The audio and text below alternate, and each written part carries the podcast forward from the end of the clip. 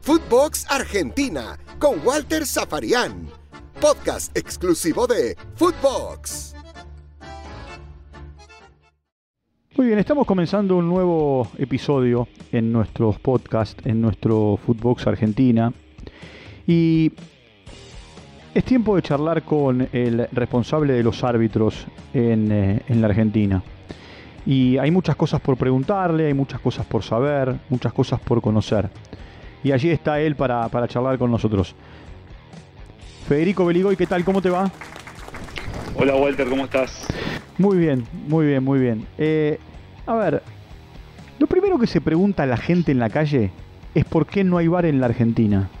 Bueno, no hay bar porque mm, cuando empezamos a, a capacitarnos y a, seguir el protocolo de IFAP y FIFA que se requiere para que desembarque el VAR en una federación, empezó la pandemia. Eh, cuando vos empezás el protocolo de la Casa Madre del Fútbol Mundial, empezás con una fecha de inicio y una fecha final. Pero en el medio de todo esto apareció algo que no había sucedido nunca en nuestra en nuestras vidas, por lo menos, o en, esta, o en estos tiempos, que es una pandemia que retrasó todo y demoró todo. Y a pesar de ello, em, proseguimos luego de la famosa cuarentena rígida y, de un par de meses más a continuar con el proceso de capacitación. Obviamente que nos llevó mucho más tiempo porque tuvimos que aplicar todo tipo de protocolos, tuvimos que reducir las, la cantidad de árbitros en las capacitaciones, tuvimos que reducir las horas de capacitación hasta que a pesar de todo eso, fuimos una de las únicas federaciones en el mundo que con pandemia pudo terminar con éxito el curso de capacitación. O sea que eh, hoy por hoy el arbitraje argentino está preparado, listo, certificado y homologado por FIFA e IFAB para poder trabajar con VAR en la Argentina. Todo esto en paralelo hay todo un proceso también eh, que, va de la mano de, los trabajos que hay que realizar para que el bar pueda obviamente ponerse en marcha, que es mucho trabajo tecnológico, de obra, de, bueno, de, conectividad, de, telefonía y todo eso también, producto de la pandemia, se retrasó. Y bueno, estábamos por empezar a, principio de esta de esta temporada y pasó lo que pasó, que, bueno, no, no, no, hubo quórum para eh, solventar los gastos y por eso no, no pudo, no pudo empezar. Cuando vos decís no hubo quórum para solventar los gastos, ¿de quiénes? ¿De los dirigentes? Ah, bueno, eso es lo que yo eh, me he enterado que una reunión que, hubo no, se aprobó todavía de implementación por, por el costo de, la misma. Así que, mm, nada, más no te puedo decir, es un tema, una pregunta más para los dirigentes, ¿no? Decime, Federico, eh, hoy, hoy eh, ¿vos crees que eh, es muy necesario el VAR en el fútbol argentino? Sí, claro. Sí. En todo, en todas las ligas del mundo, o sea, todas las ligas del mundo lo están implementando. Así que eh, Argentina también lo necesita y no solamente lo necesita para ser más asertivos o ser más justos a la hora de dirigir un partido, sino porque obviamente potencia y prepara a los jugadores de cara a contiendas internacionales. Una cosa es jugar saber, aceptar, respetar eh, eh, al bar y otra cosa es eh, ir, a, ir a jugar un torneo cuando vos nunca tuviste bar en tu liga y no saber bien cómo manejarte con este tipo de situaciones. Voy a ponerte un ejemplo. es lo que pasó el día de Boca América, perdón, Boca y Atlético Mineiro en la Bombonera. el árbitro va a revisar el bar y todos los jugadores van encima brasileños y argentinos. ¿Cómo van a educar ustedes a los futbolistas, si es que lo harán ustedes o lo harán los dirigentes, para que eso no pase? Para que no se tiren en masa encima el día que el bar se ponga en práctica del árbitro que va a observar un monitor? Bueno, con mucha información, con mucha capacitación, eso no puede suceder y obviamente estamos trabajando con los árbitros para que ellos eh, sepan cómo resolver ese tipo de situaciones, más allá de lo que es la práctica de, de VAR, ¿no? Para, para que eso no suceda. Y están las herramientas y las decisiones disciplinarias para que para contrarrestar ese tipo de situación. Obviamente sabemos que estamos en una región donde el fútbol se vive de manera muy apasionada eh, y el arbitraje siempre en, la región sudamericana es cuestionado en todas partes del mundo porque eh, conozco el, fútbol y el arbitraje de todo el mundo en todos lados es cuestionado, en esta región aún más. Em, pero bueno, eh, sabemos que estamos convencidos que, vamos a tener un, muy buen bar. De hecho, no creo que lo, sepa mucha gente, nosotros estamos haciendo aproximadamente entre 8, 9 y 10 partidos con bar por fin de semana, de manera offline.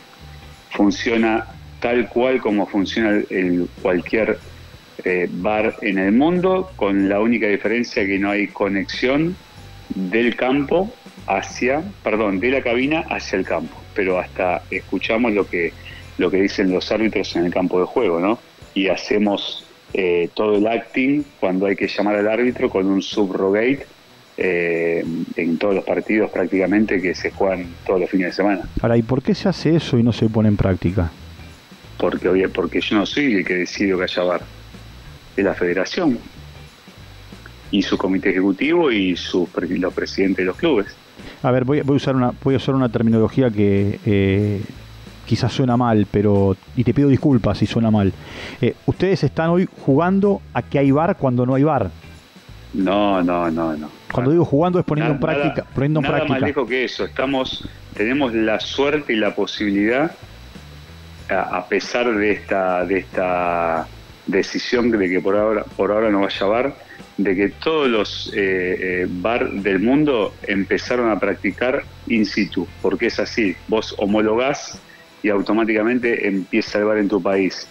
Y como he hablado con mucha gente de, de muchos países, empiezan a practicar ya haciendo el bar en vivo. Bueno, acá, producto de esta decisión que se tomó, tenemos la suerte de estar trabajando todos los fines de semana y capacitándonos con, eh, digamos, una preparación de elite para cuando haya bar. Hasta, este, hasta, hasta que pudimos empezar a practicar con los partidos in situ, acá la única manera que lo podíamos hacer era armando partidos amistosos en el predio de la Asociación Argentina de Árbitros, en el predio de Seiza, con chicos de inferiores, con partidos que no son eh, realmente eh, eh, la, mejor, digamos, forma de, poder desarrollar un, un, fútbol real. Y bueno, ahora por suerte, a pesar de esta decisión, nos da la posibilidad de hacer un máster en bar, así que estamos muy, muy satisfechos con esto.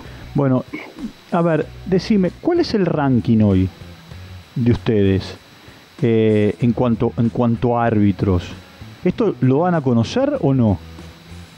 No, no, yo no, no, no hablo nunca de, de, ranking, hablo de, de, momentos eh, y hoy tenemos árbitros que están pasando un gran momento.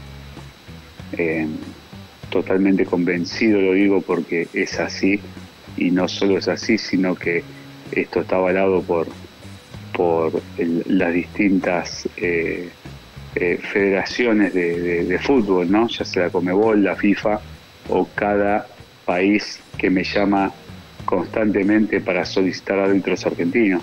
Hoy tenemos un...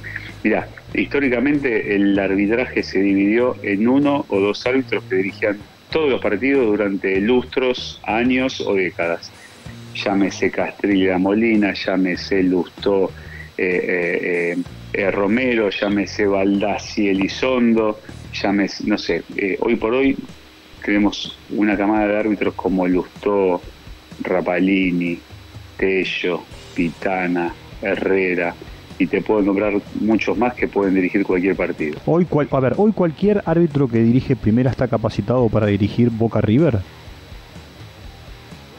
no me cabe ninguna duda, pero no, no, no elegiría a, cualquier árbitro de primera, elegiría a los que para mí están pasando el mejor momento. Bueno, a ver, eh, a ver, yo no te quiero sacar eh, eh, sí o no cosas, ¿no? Pero vos elegiste, o, a ver, se eligió a Lustó para dirigir el partido de Copa Argentina de Boca River.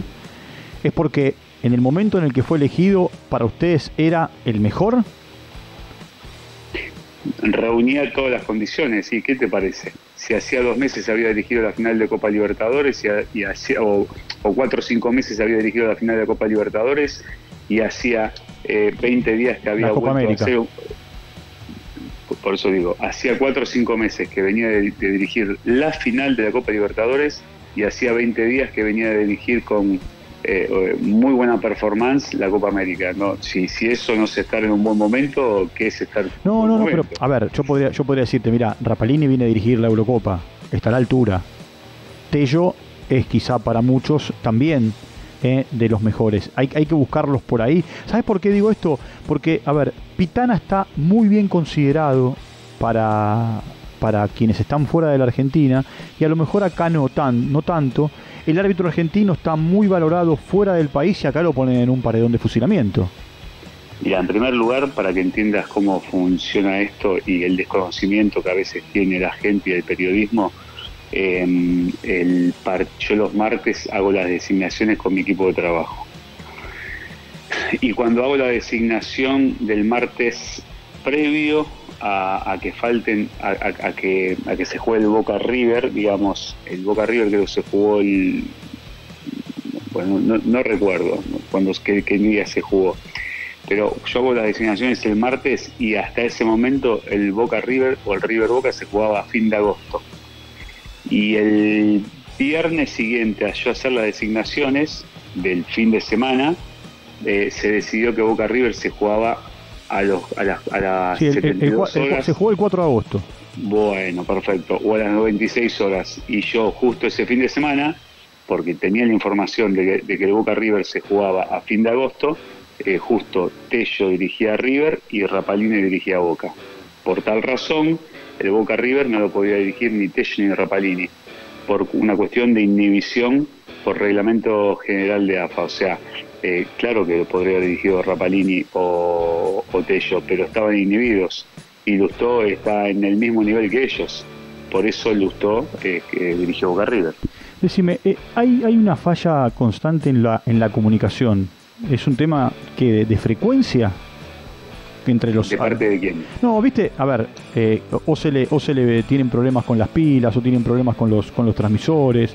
Eh, eh, ¿Eso es un tema que, que, pasa por, por ustedes o ya pasa por una empresa que se encarga de, la, de, los aparatitos con los que se comunican los árbitros? No, mira, esto es así.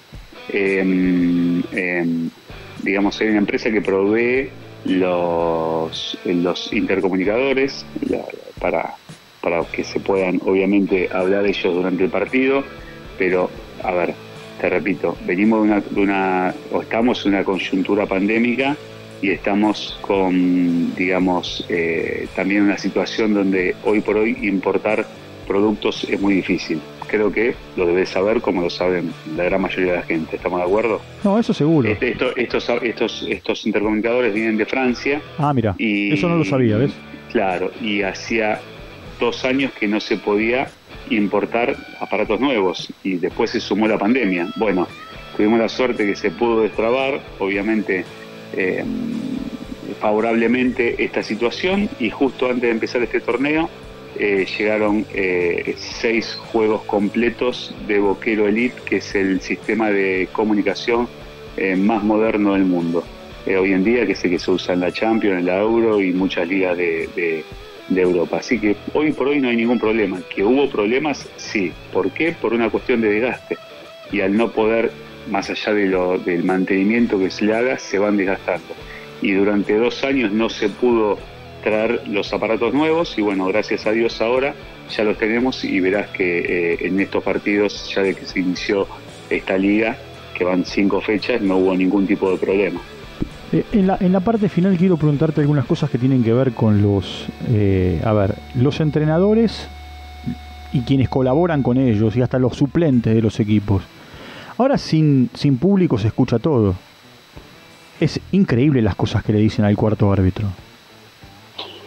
Bueno, mira, hay una bajada de línea muy, muy fuerte, eh, no solamente desde la Dirección Nacional de Arbitraje, sino que esta, esta bajada de línea es eh, eh, la he hablado con el presidente de la AFA y nos dio todo su apoyo para tomar la decisión disciplinaria correspondiente al que se exceda eh, o, falta el respeto o, le grite a un árbitro, a un cuarto árbitro o a un jugador obviamente eh, adversario, porque lamentablemente esta coyuntura pandémica está, eh, parece que transformó a todos los bancos de suplentes en, los en guerreros vikingos, ¿viste? Parecería que hoy el que no grita eh, no vende un producto o no se está mostrando o, no sé cómo es la situación. Bueno, producto de esto, como te decía, hay una bajada de línea muy muy fuerte y muy contundente y estamos mirando constantemente eso, eh, de que eh, no se permita ningún exceso que vulnere la regla de juego desde los bancos de suplentes. Y vos, si, si observás, que seguramente lo haces, eh, se están echando técnicos, ayudantes de técnicos, auxiliares y hasta jugadores suplentes todos los partidos, no todos los partidos, todos los fines de semana en un montón de partidos. Así que esperemos que eh, lo entiendan los bancos de suplentes porque si no cada vez esta sangría va a ser aún más grande. Y, la última pregunta que quiero hacerte es la siguiente. Eh, ¿Podés respondérmelo o no?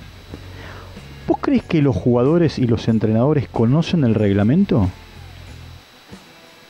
No, muchas veces, esto lo digo porque lo, he hablado con ellos, muchos sí y otros otros tantos no, porque me, lo dicen, ¿no? nunca leí un reglamento y no, y, no sé obviamente cuestiones puntuales, me lo han dicho eh, jugadores y me lo han dicho entrenadores, hablo por lo que me dijeron ellos, después no puedo marcarte qué porcentaje lo sabe o no lo sabe, ¿no?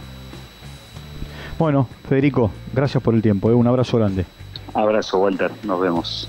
Hasta luego. Bueno, Federico Beligoy, eh, aquí en, eh, nuestro eh, tiempo de Footbox Argentina, hablando de por qué no llega al bar, cuándo va a llegar, de qué manera y, de esto otro que charlábamos en el final, ¿no?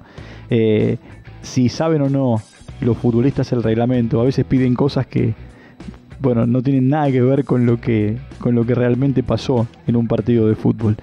Eh, cerramos nuestro, nuestro capítulo de hoy, nuestro episodio de hoy. Eh, vamos a reencontrarnos eh, en, un nuevo, en un nuevo podcast. Estos podcasts usted los puede escuchar en Spotify y, también interactúa con nosotros con mensajes y, y muchas veces también son una referencia para saber cuáles son las inquietudes que tienen eh, alrededor del fútbol eh, en la Argentina. Footbox Argentina, podcast exclusivos de Footbox. Chao, hasta la próxima. Footbox Argentina con Walter Zaparián, podcast exclusivo de Footbox.